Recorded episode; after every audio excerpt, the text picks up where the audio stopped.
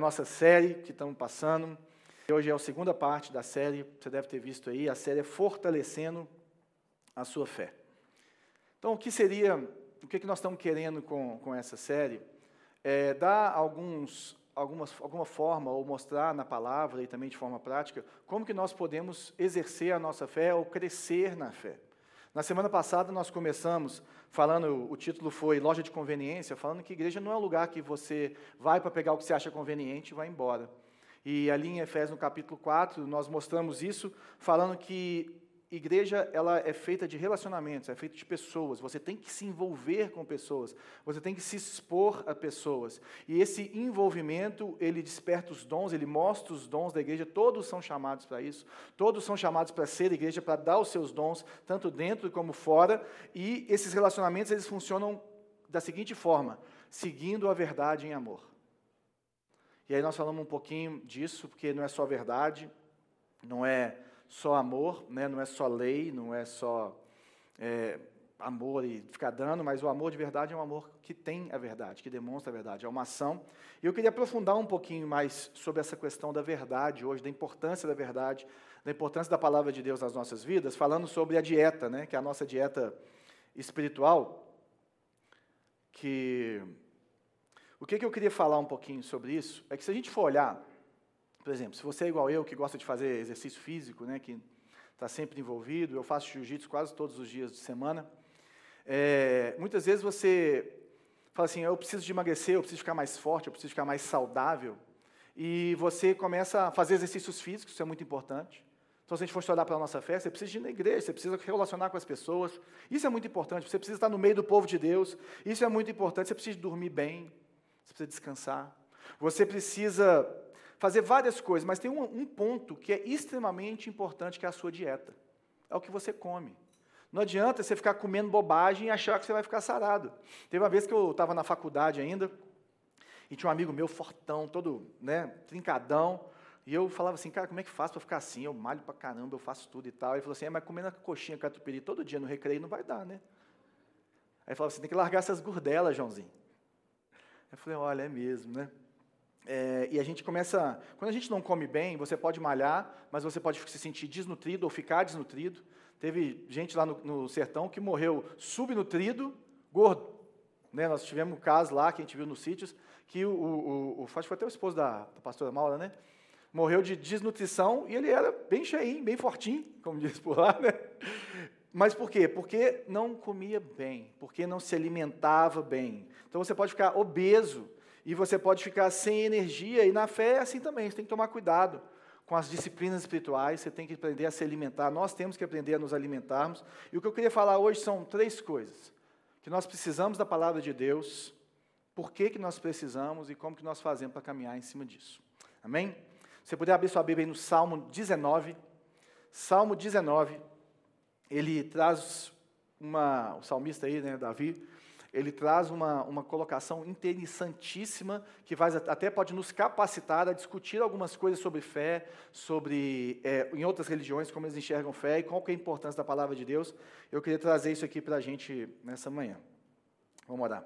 Senhor, fala conosco através da Tua palavra, é o Teu Espírito que nos convence e a Tua palavra que nos nutre, que nos ensina, Senhor. Eis-nos aqui para conhecermos mais do Senhor, e para que os nossos olhos possam ser abertos pela tua palavra e o nosso coração ficar quentinho de vontade de estar perto do Senhor. Em nome de Jesus. Amém. Salmos 19, 1. Os céus declaram a glória de Deus, o firmamento proclama a obra das suas mãos.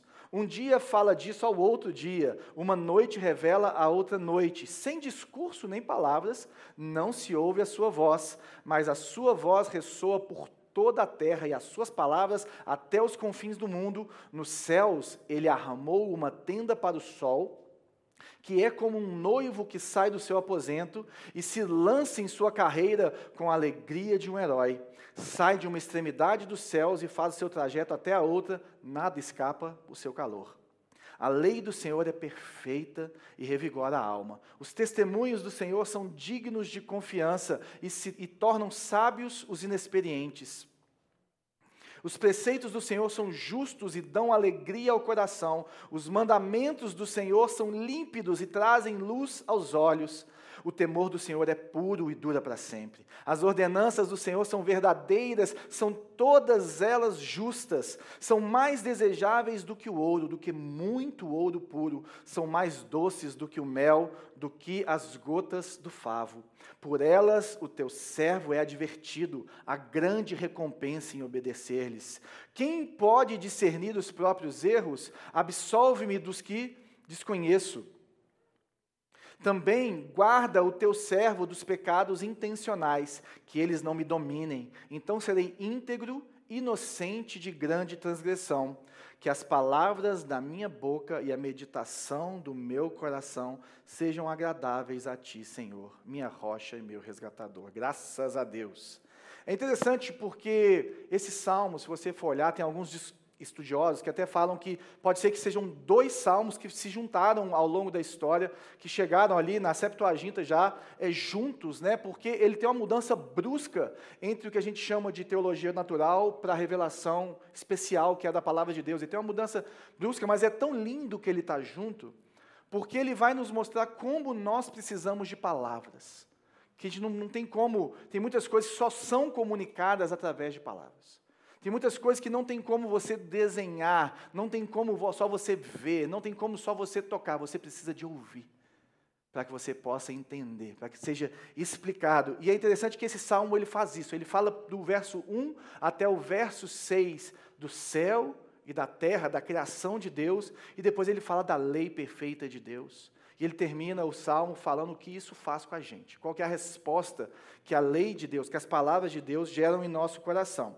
Então ele começa falando que os céus declaram a glória de Deus, o firmamento proclama a obra das suas mãos.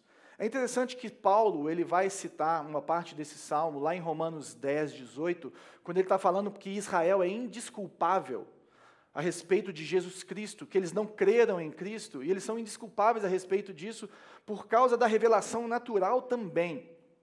E também em Romanos 1, no, capítulo, no versículo 20, ele escreve assim: que, pois desde a criação do mundo, os atributos invisíveis de Deus, seu eterno poder e a sua natureza divina, têm sido vistos claramente, sendo compreendido por meio das coisas criadas, de forma que tais homens são indesculpáveis.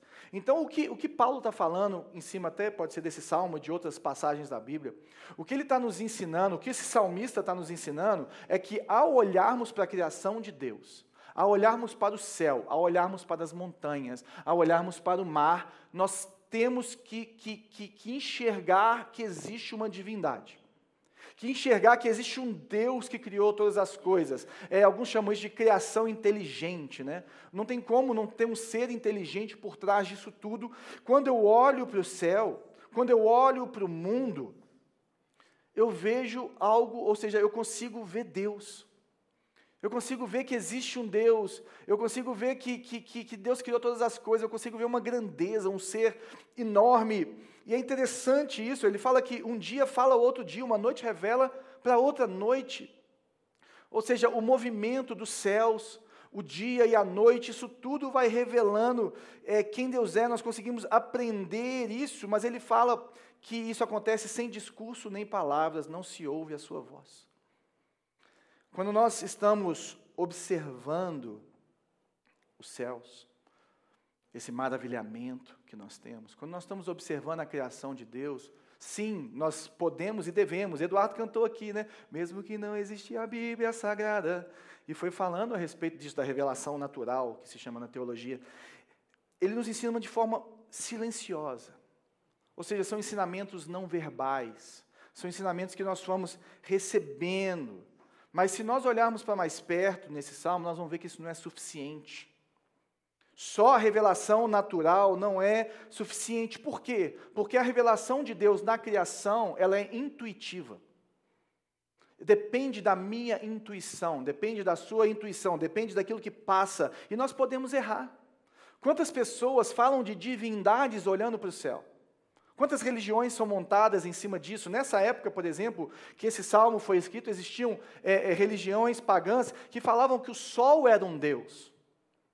Na época de Moisés, bem provavelmente, quando provavelmente Moisés escreveu ali Gênesis, o começo da, da, da, da criação, quando ele fala que o sol é criado, bem provavelmente foi para poder é, é, quebrar isso das religiões pagãs que colocavam o sol, a lua, as estrelas e tudo que é criado como deuses. E bem provavelmente Davi está fazendo isso aqui porque ele fala do sol, ele traz o sol é, de uma forma bem interessante. Mas se você só olhar para o céu e só olhar para o sol e ver o poder que o sol tem na, na, na vida dos seres humanos, você pode falar, ele é um Deus. Se ninguém te contar que ele não é um Deus, intuitivamente, você pode se confundir. Por quê? Porque não existe palavras. É a mesma coisa de você ter um mapa. E aí no mapa está falando assim: olha, como que eu vou chegar na casa da Mônica aqui embaixo? Aí eu vou desenhar assim, e aí em vez de escrever ou desenhar a, a estradinha, eu coloco assim uma seta para baixo, uma seta para o lado. Aí eu coloco uma seta reta, e aí eu coloco outra seta reta, e aí eu coloco uma seta para a direita. Aí o pessoal fala assim, mas o que, que é isso? Não, é se você, se você pensar que essa é a rua, você vai chegar na casa da Mônica. Ou às vezes você está andando numa trilha e aí a pessoa está meio perdida na trilha, ou sabe que tem alguém perdido, não tem como escrever, e aí ele coloca lá três pedras e uma seta para o lado. O que, que ele está falando? Está falando um monte de coisa. Dá três passes e vira direita, ou passe por três rochas. Essa, essa é a revelação natural, essa é a revelação intuitiva. Isso funciona desse jeito. Agora, se eu escrever assim, desça a rua do hotel. Pegue a rotatória, sentido Nova Lima. Desça para os condomínios lá de baixo, onde tem uma setinha Vila Del Rey, na portaria, você vai falar rua tal. Aí você vai chegar na casa da Mônica. É engraçado porque eu estava fazendo o casamento do Pedro da Lude, até o Pedro fez aniversário ontem. E eu tenho uma mania ou um esquecimento, de eu esqueço de pedir para as pessoas assentarem na hora que eu vou começar a falar no casamento. Já aconteceu mais de uma vez. Se você já ficou em pé por causa disso, me perdoe. E aí eu estava falando, e a Bela está assim para mim. Aí eu pensei assim, como eu falo muito rápido, eu pensei assim, eu tenho que falar mais devagar. Aí, pois é, irmãos, como eu estava falando, Ai, não, é para o povo assentar. É, é isso que eu estou falando, é isso que o salmista está nos mostrando. Eu achei que ela estava falando para eu pedir para falar mais devagar, mas o povo estava em pé, e tinham que sentar. Então, sem a Bíblia, gente, o que, o que ele está nos trazendo aqui é que sem a Bíblia, você pode ter informações sobre Deus. Sem a Bíblia, você pode ter algumas noções sobre Deus, mas elas são incompletas, elas podem ser incorretas elas podem ser enganosas. E esse que é o problema de não termos a verdade.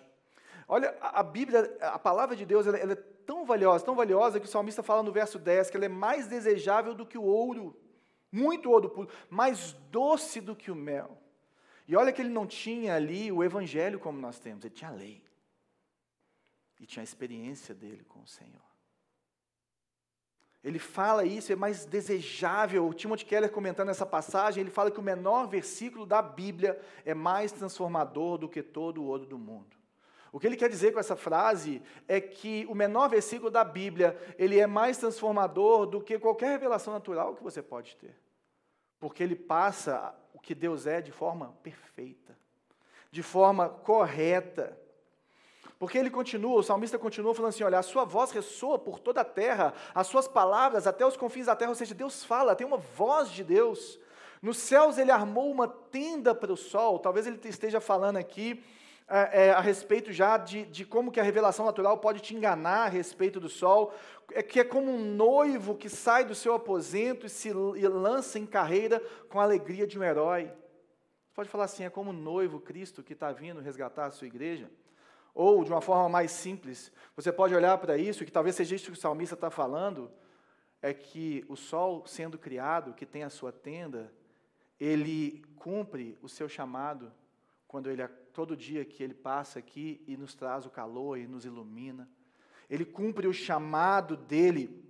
Ele tem a, a extensão, né, aqui no verso 6, olha, ele sai de uma extremidade dos céus ou seja, ele tem, ele tem uma extensão que Deus deu para Deus deu para ele, e ele faz o seu trajeto até a outra, nada escapa do seu calor. Ele pode estar falando para a gente aqui de forma escrita que existe uma extensão do nosso Deus, existe uma penetração de Deus como ninguém consegue penetrar na alma humana.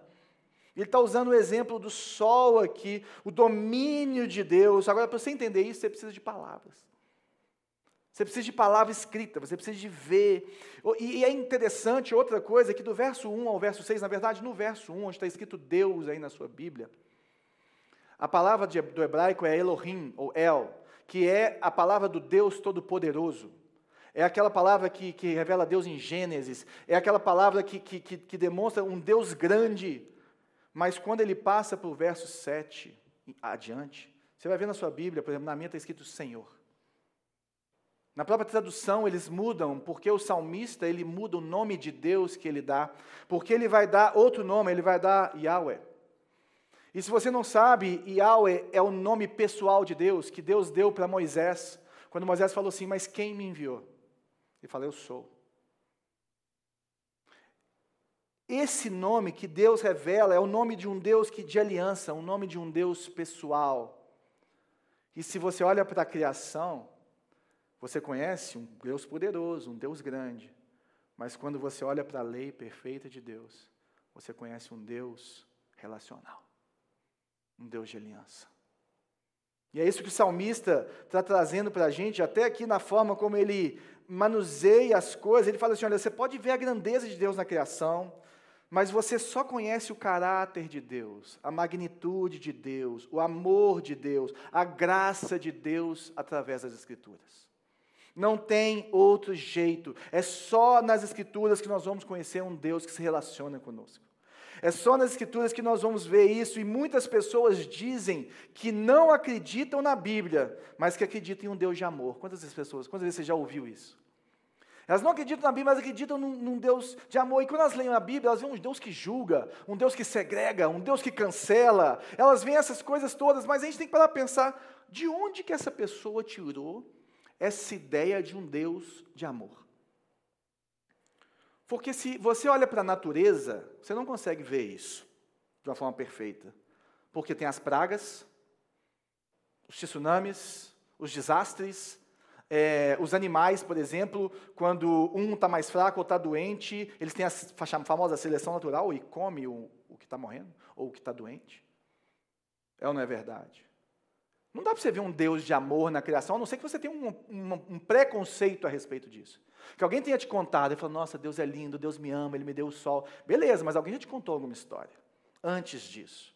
Tanto é que essas, essas religiões que, que endeusam é, é, esses seres, é, ou os, a criação, normalmente é, é, é algo muito duro. Não tem esse amor desse jeito. Então, beleza. Então, se não é da revelação natural, então de onde que vem? Será que vem é, é, da humanidade? Então, eles olham para a história da humanidade e vêem um Deus amoroso. Hoje não tem uma era da humanidade que você vai estudar que você consegue ver um Deus amoroso. Você pode olhar. Nossa, mas como eles matavam. Olha, mas como eles eram brutais. Olha, que não tem como. Então, de onde vem essa ideia de um Deus de amor? Vem da Bíblia. Ela veio da Bíblia, ela veio da revelação de quem Deus é, ela veio da Bíblia escrita, ela veio disso que foi revelado por Deus. E aí as pessoas pegam essa, esse, esse preconceito que a Bíblia ensinou e falam que não acreditam na Bíblia. Olha que incoerência. Olha que coisa maluca. Agora, se você acredita que existe um Deus de amor e só a Bíblia mostra que existe um Deus de amor, é preciso pegar todo o pacote que é revelado pela Bíblia. É preciso de, de pegar e acreditar em tudo que está na Bíblia, porque senão você é inconsistente. Senão você, você acredita no Deus que você fez para você mesmo, e não no Deus da Bíblia. E é isso que ele está trazendo para a gente, e ele vira e fala assim: a lei do Senhor é perfeita, revigora a alma. Os testemunhos do Senhor são dignos de confiança e tornam sábios os inexperientes. A lei do Senhor é perfeita, a vontade revelada de Deus. Ela deixa de ser intuitiva, deixa de ser imperfeita, e ela começa a ser perfeita. Ela começa a não ter nenhum erro nela, e ela fala que a alma, Sabe o que é a alma? A ideia de alma, nessa época, nesse momento, é a essência de quem nós somos. É todo o seu ser é a sua interioridade, é o seu vigor. Né? E ele fala que ela revigora a alma. Mas para revigorar, tem que ter algo quebrado. Para revigorar, tem que ter algo que precisa ser revigorado. E isso, por exemplo, a, revelação natural, olhar para a criação, isso não é mostrado, isso não, não é dito, mas essa palavra aqui, revigora, ela também é usada, por exemplo, para restauração de casas. Ela é usada, por exemplo, para uma casa que não dá nem para ser habitada se ela não for revigorada. Esse termo que está sendo usado aqui. Ou seja, nós precisamos de uma, de uma revigoração, de um revigoramento, não sei como é que fala isso, da nossa alma. Existe algo que precisa de ser reestruturada. A nossa alma está quebrada. E fora é, é, é, não só pelos problemas de fora, mas também pelos problemas de dentro, isso que ele está falando. E se nós começamos a meditar na lei do Senhor, e nós começamos a viver os testemunhos do Senhor, aí nossa fé vai ser fortalecida. Os inexperientes, os tolos, vão se tornar sábios. Ele começa a falar da palavra de Deus, ele fala que os preceitos do Senhor são justos e dão alegria ao coração. Os mandamentos do Senhor são límpidos e trazem luz aos olhos. Preceitos, mandamentos justos. Olha como é que ele, ele vai trazer essa autoridade de Deus. Quando ele fala de mandamento, quando ele fala de preceito, ele já mostra que existe uma autoridade do Deus Criador sobre a criação. Que não sou eu que sou dono do meu umbigo, que existe um Deus que me criou e Ele que vai me ensinar o que é límpido, o que é puro. Ele que vai me ensinar o que é justo e o que é injusto. Só a palavra de Deus pode te revelar o que é justo e o que é injusto. Só a palavra de Deus pode abrir os seus olhos, trazer luz aos seus olhos, assim como Paulo na estrada para Damasco, em que os olhos dele foram abertos e ele viu o Senhor. Ele teve uma revelação de quem o Senhor é, e Jesus falou com ele face a face, e a vida dele foi transformada. Como nós cantamos, já sofri, não sofro mais, sou nova criatura, o velho homem ficou para trás. Nós precisamos da palavra de Deus, porque só conhecendo os preceitos do Senhor, só conhecendo o que é justo, o que é justo, só aí eu vou ter a verdadeira alegria na minha vida. Não adianta eu ficar longe da palavra de Deus. Não adianta eu, eu, eu, eu, eu sair, eu preciso me alimentar de forma correta. Às vezes você quer ter fé, às vezes você quer, quer, quer, quer ser uma pessoa de fé, quer ficar mais perto do Senhor, quer conhecer mais o Senhor, quer viver uma vida entregue ao Senhor, uma vida de fé, né? uma vida de, de pessoas, como eu falei do tio Pedro, que está aqui, que, que, que ouviu um chamado de Deus e foi lá e começou esse trabalho na Paraíba, junto com a Regiane. Mas você está fazendo a dieta errada. Você está se enchendo de coisa errada, está comendo, ou você está sendo inconsistente na sua dieta. Às vezes a sua dieta da palavra de Deus, ela é de domingo para domingo. Ela pula segunda, terça, quarta, quinta, sexta e sábado. A única hora que você come alguma coisa espiritual a respeito da palavra de Deus é no domingo. É bom, é ótimo, mas é insuficiente. Você não vai ficar sarado. Você não vai ser o, o, o, o, guerreiro, a guerreira, você não vai ser o valente do Senhor, vivendo da palavra de Deus um domingo após o outro.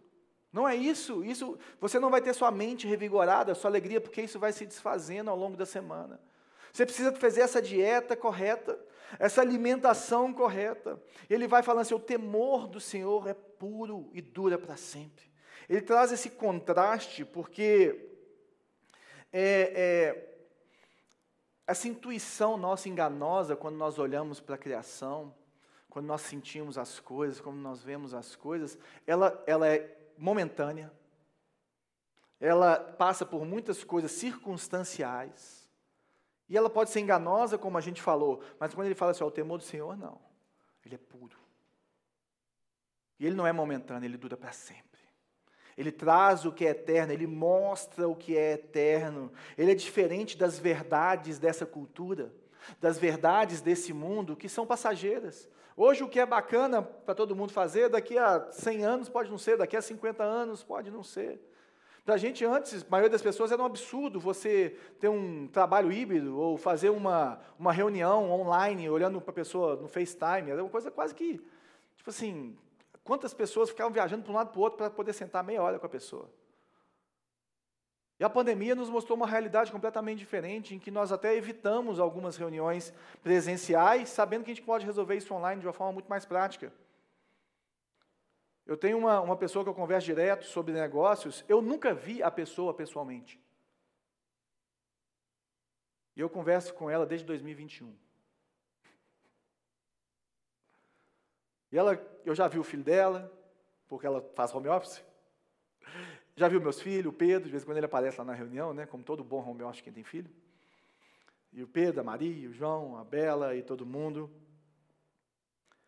Essas coisas são passageiras.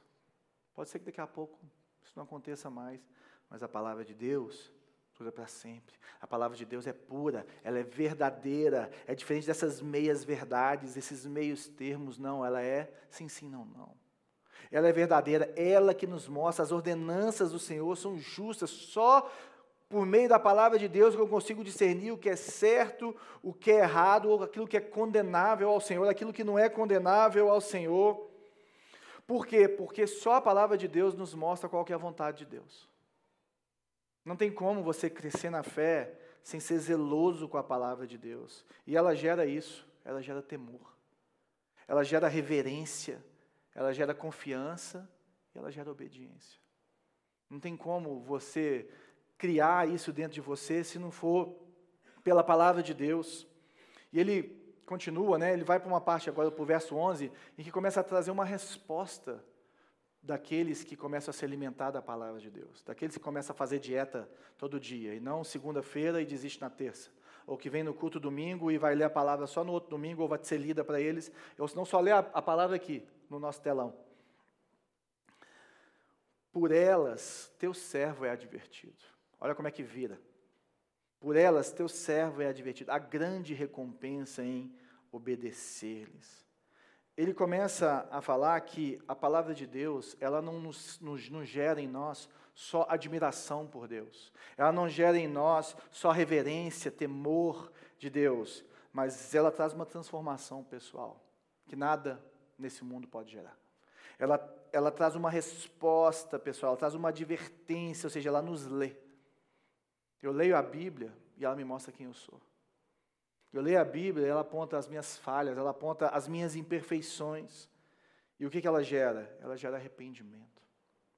Porque onde existe o temor do Senhor, onde existe maravilhamento pelo Senhor, vai ter arrependimento, vai ter transformação, vai ter um, uma, uma reverência que vai trazer obediência.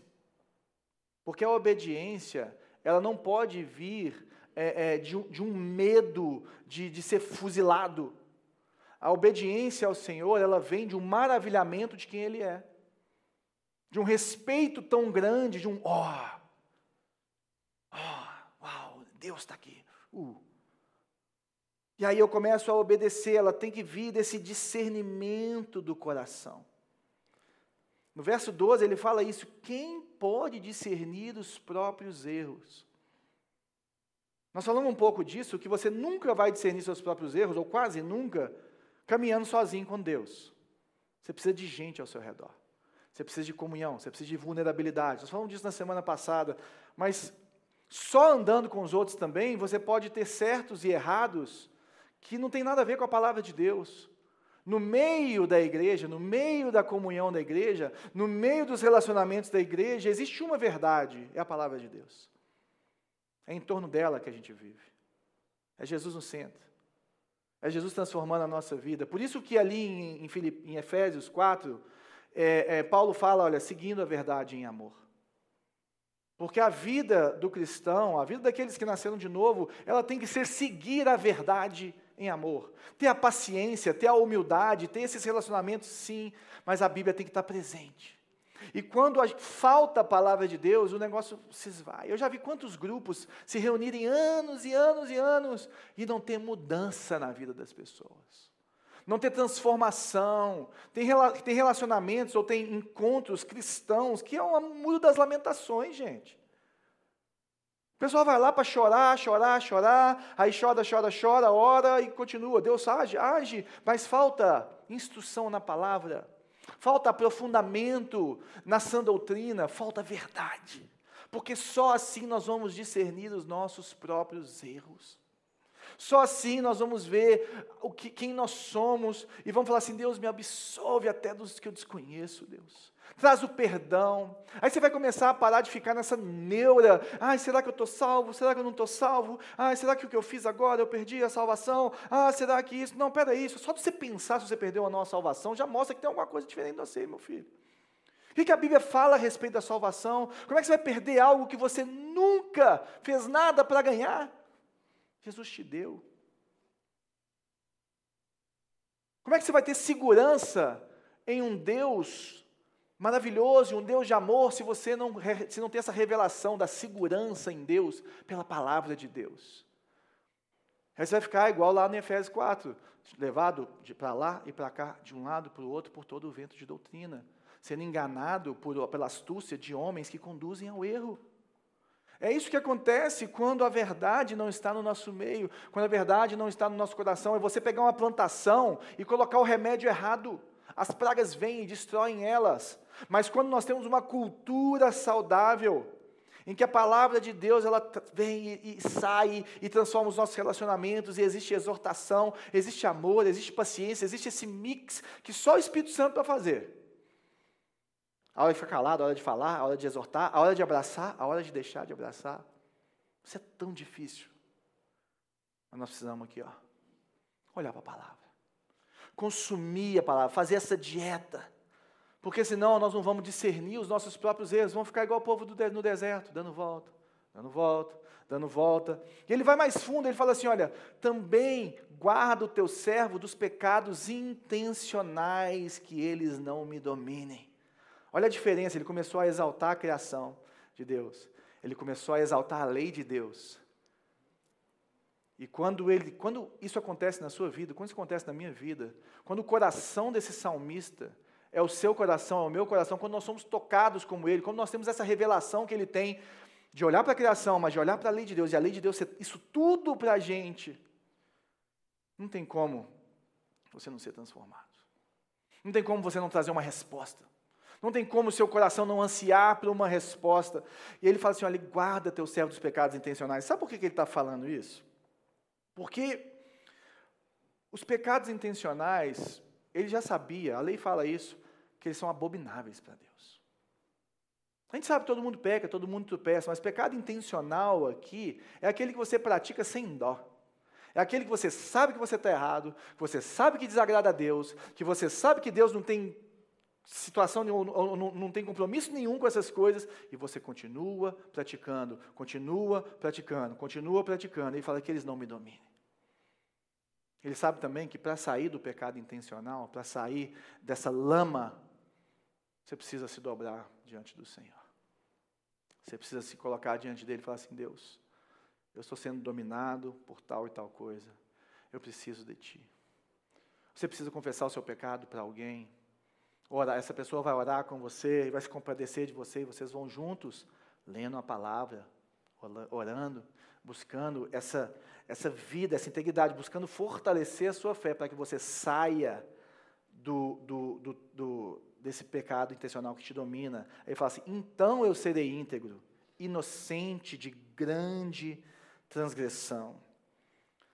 Essa integridade, ela vem de uma pessoa que sabe que está quebrada. Lá na Paraíba a gente está pregando o Evangelho e muitas vezes eu vejo assim, o testemunho dos meninos, assim, estão começando a caminhada deles. E eu falo que muitas vezes a gente fala de, um, de Deus que veio para te salvar e tal, mas a gente esquece de falar que a pessoa precisa de salvação, né? Deus veio para me salvar de quê? Se eu não preciso de nada, eu tenho saúde, tenho minha casa, tenho minha família. Por isso que quando nós pregamos o Evangelho, nós precisamos de mostrar a má notícia para depois mostrar a boa notícia. E a má notícia é que nós estamos perdidos em nossos pecados. Que nós precisamos ser restaurados, como o salmista está falando. Que nós precisamos de restauração. Nós precisamos desse lugar. E isso vem da palavra de Deus. Com a ação do Espírito Santo de Deus na sua vida. Essa integridade. Senhor, restaura a minha vida. Ele fecha o salmo falando que as palavras da minha boca e a meditação do meu coração sejam agradáveis a ti. Senhor, minha rocha e meu resgatador. É interessante que nessas horas você vê que a palavra de Deus é inspirada. Porque para que a boca, que aquilo que sai da boca e a meditação do coração sejam agradáveis a Deus, só tem uma forma: nascer de novo. Só tem uma forma, quando Jesus Cristo transforma a sua vida. Isso aqui é profético. Existia uma revelação para aquele momento, mas quem é a nossa rocha e quem é o nosso resgatador? É Jesus Cristo. Davi está escrevendo isso aqui anos antes de Jesus Cristo pisar na terra. Ele já era, porque ele é o Filho de Deus.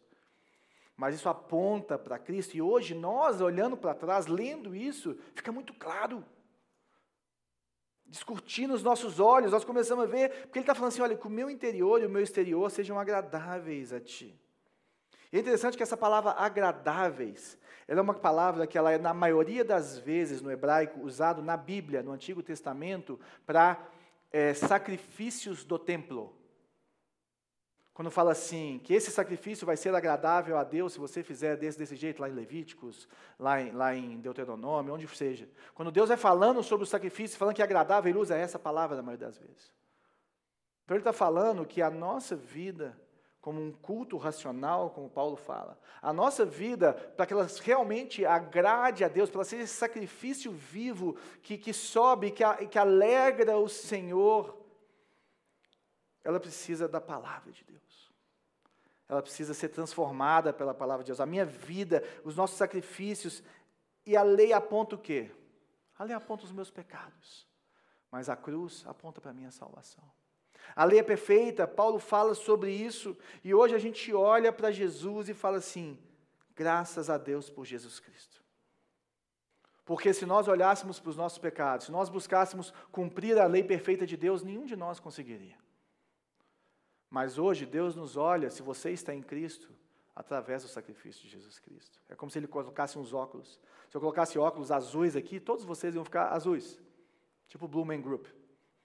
Colocasse amarelo, virar todo mundo Minion. Deus usa um óculos para ver a sua igreja. Esse óculos se chama Jesus Cristo. Ele te vê através de Jesus Cristo. Porque maldito é todo aquele que for pendurado no madeira e ele se fez maldito pelas nossas transgressões. Nós podemos ter acesso a ele. E isso não é sol nem estrela que me revelou. É a palavra de Deus. É a palavra escrita de Deus que fala assim: olha, está consumado. Jesus Cristo morreu por mim e por você, e você pode ter acesso a Ele, você pode ficar firme nele. Nós só aprendemos sobre a graça de Deus sobre a vida, sobre a morte, sobre a ressurreição de Cristo, aonde? Na palavra de Deus. Seja ela falada, seja ela cantada, seja ela escrita, mas é na revelação. Ou seja, o que eu queria trazer para a gente hoje é que se eu quero fortalecer a minha fé, eu preciso caminhar na palavra. Porque tem dúvidas, o que, que acontece quando eu morro? Quando eu deitar na fro? O que, que acontece? Você só vai saber disso se você olhar para a Bíblia. Não adianta olhar para o sol. Não adianta ficar contemplando, nossa, a natureza está demais hoje, Deus é lindo. Isso faz parte. Meditação é uma disciplina espiritual interessantíssima e tem muita gente que, que, que, que precisa disso. Mas ela não é suficiente. Nós precisamos de palavras. E eu só vou ter segurança no amor de Deus se eu conhecer o Evangelho. Se eu conhecer aquilo que Jesus Cristo fez. De uma vez por todas, essa boa notícia que vem escrito para mim e para você. E para a gente fechar, como que eu posso então receber essa palavra? Como que eu posso, é, como que eu vou de forma prática, João, crescer na palavra? Como que eu vou de forma prática me alimentar, fazer essa dieta correta? E aí você vai passar por uma coisa que se chama disciplina espiritual. São várias. Mas disciplina, ela já vem, só a palavra já diz que é algo que você tem que se sacrificar para fazer. Você tem que priorizar, você tem que buscar fazer. E a primeira coisa que a gente tem que fazer, gente, é meditar a palavra de Deus no nosso coração. Quando você, independente da forma como você está, aqui no culto público, na sua casa, num pequeno grupo, independente, você precisa de meditar. Ouvir um sermão, ler um sermão, você precisa de meditar no coração. Falar assim, como que isso se aplica ao meu coração? A minha realidade. Porque a nossa tendência é falar assim, nossa, meu pai devia estar aqui para ouvir isso. Nossa, aquela pessoa, vou mandar, João, que dia que saiu o podcast? Isso acontece comigo quase toda semana. Que dia que saiu o podcast que eu vou mandar para aquela pessoa que não veio? Eu vou mandar. Fala, mas assim você. Nós temos que sentar com humildade no coração para ouvir uma pregação. Temos aqui várias pessoas que têm uma caminhada com o Senhor muito mais tempo do que eu. Conhecem a Bíblia muito mais do que eu. Mas elas se sentam aqui com a humildade de aprender de Deus. E eu falo como pregador. Toda vez que eu sento para ver um pregador, gente, eu fico pensando se ele demorou na introdução, se ele foi bom na introdução. Que horas que ele entrou na palavra de Deus? Se ele usou a palavra de Deus? Se ele está fazendo uma boa exegese? Como é que ele fechou? E se ele foi prático naquilo que ele falou? Eu julgo isso toda vez que eu sento ou escuto um sermão no meu carro, em qualquer lugar. Eu estou pensando assim, ah, aquele foi bem, aquele não foi mal. Hum, esse exemplo, hum, hum, não foi tão bom, isso aqui ficou incompleto. Vocês devem ser assim também. Eu, como pregador, faço isso o tempo inteiro. Mas uma coisa que eu aprendi até com o pastor Neif, é impressionante a humildade do pastor Neif para escutar sermão dos outros. Ele tem essa humildade no coração dele. Eu aprendi isso muito com ele. Ele leva aquilo. Quantas vezes eu já vi o Neif é, responder apelo? O cara tem que ser muito humilde para fazer isso, gente. Você está precisando de oração, vem aqui na frente, levanta aqui a careca desse tamanho, meu joelho, com aquele suspensório, você puxa ele pelo suspensório, vem cá que eu vou orar por você. Um homem humilde. Um exemplo para mim. Um exemplo para mim. Mas a gente tem que sentar, porque a gente tem essa tendência, ou de julgar o pregador ou a mensagem, que é diferente de você discernir a palavra, ou também de você aceitar qualquer coisa. A pessoa vem aqui e fala um monte de bobagem. Amém, recebo. Amém, nossa, preciso disso. O cara está falando, não tem, tem nada a ver com a Bíblia tem nada a ver, aleluia. Tio Pedro, a gente já passou por umas dessas junto, né, tio? E o povo tá, oh, beleza. Aí o tio Pedro vai lá e toma o microfone na mão do santo lá no, sertão, que tem culto todo dia, cada hora eles dão o microfone para um. Fala assim, ô meu filho, vem aqui, deixa eu só falar um negócio com você. Ô João, pega aqui o microfone, vai, continue. E senão ele mesmo já chega e arrebata.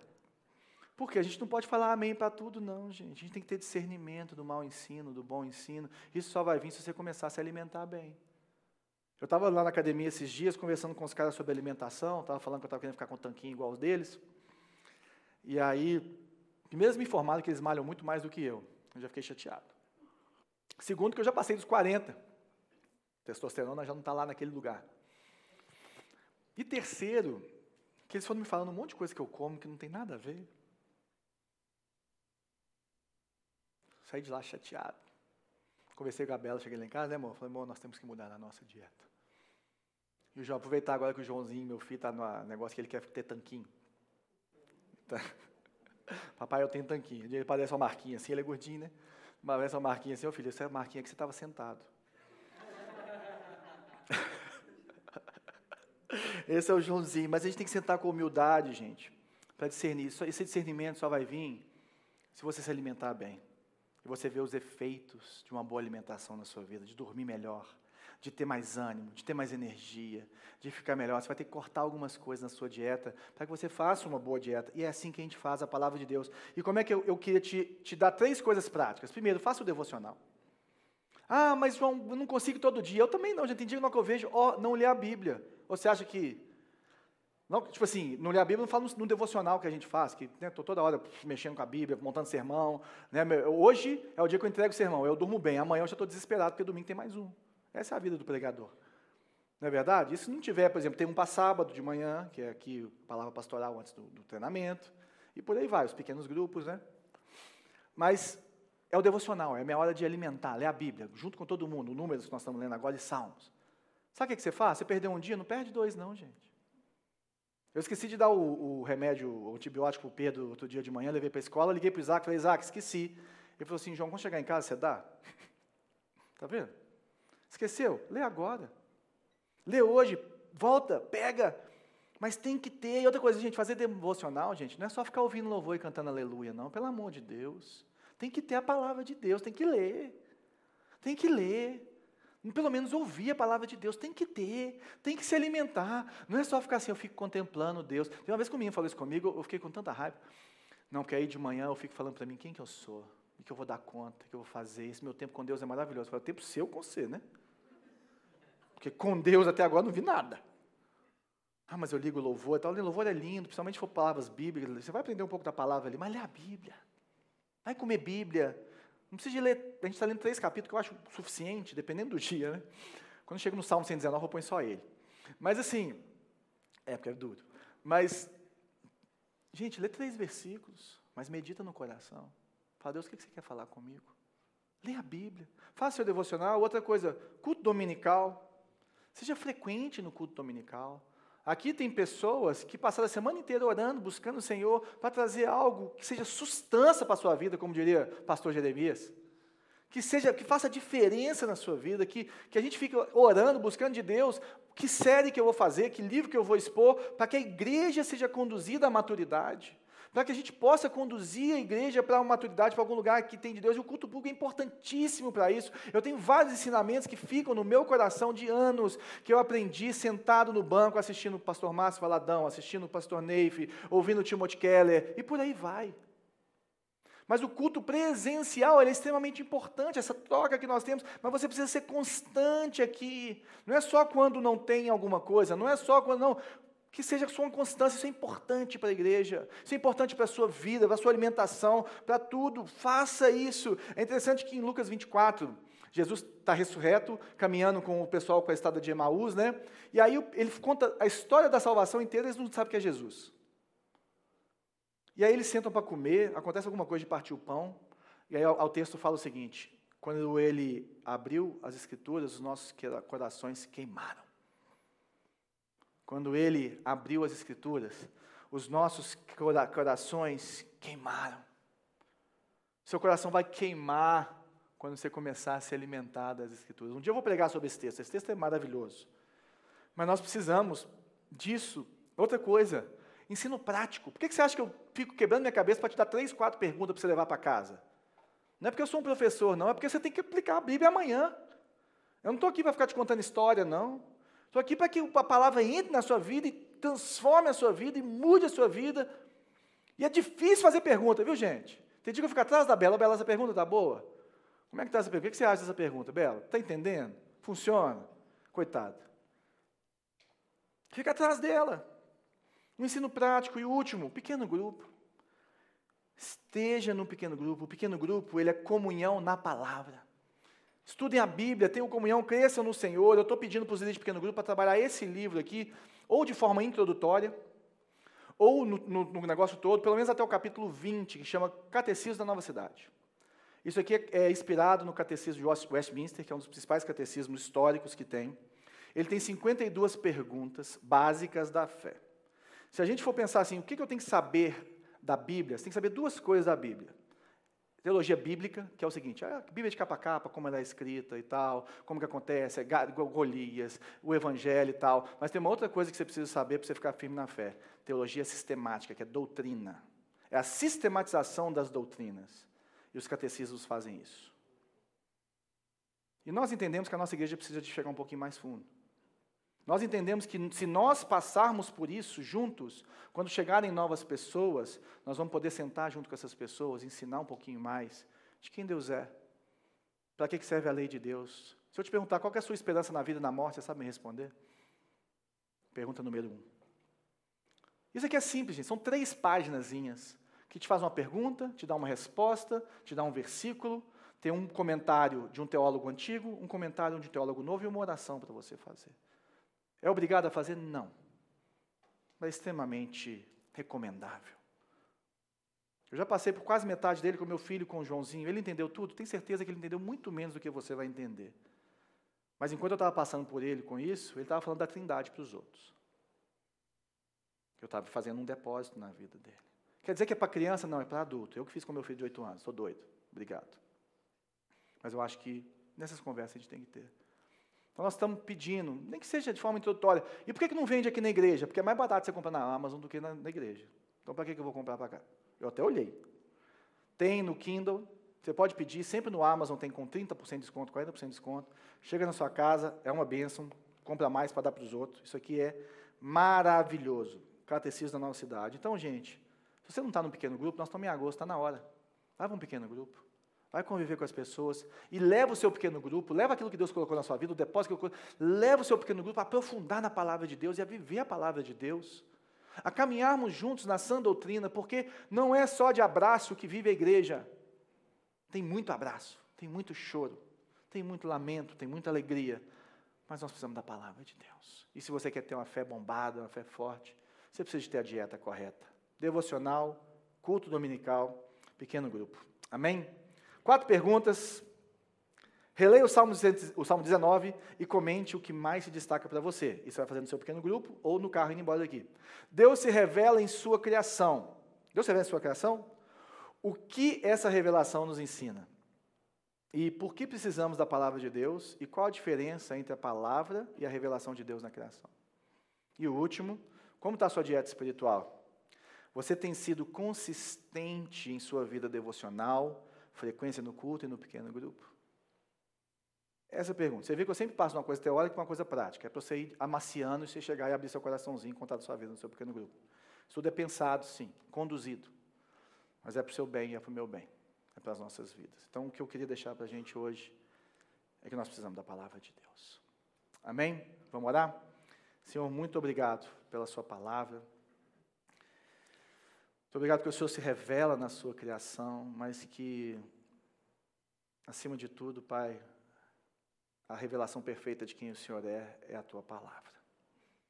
Ela que nos revigora a alma, ela que nos traz alegria, ela que nos, nos, nos ensina quem nós somos, revela os nossos pecados, ela que, que nos dá a segurança do teu amor, ela que nos, nos mostra o que o Senhor fez por nós naquela cruz e que, revelada pelo seu Espírito Santo, transforma as nossas vidas. Essa é a dieta que todo crente não pode deixar de fazer. Senhor, que sejamos, Pai, conhecidos como pessoas que comem Bíblia, que se alimentam de Bíblia e que se tornam cada dia mais humildes e que se tornam cada dia mais servos e não donos da verdade que ficam aí passando sabão nos outros. Mas, Senhor, trabalhe o nosso coração. Que possamos nos aproximar da Tua palavra todos os dias, de forma humilde, para aprendermos com o Senhor aquilo que o Senhor tem para nos alimentar naquele dia. Abençoe os nossos pequenos grupos. Abençoe cada culto dominical, o nosso culto de jovens no sábado, para que sejam dias de palavra, prática e sustância na vida de cada um que vier aqui, em nome de Jesus. Amém.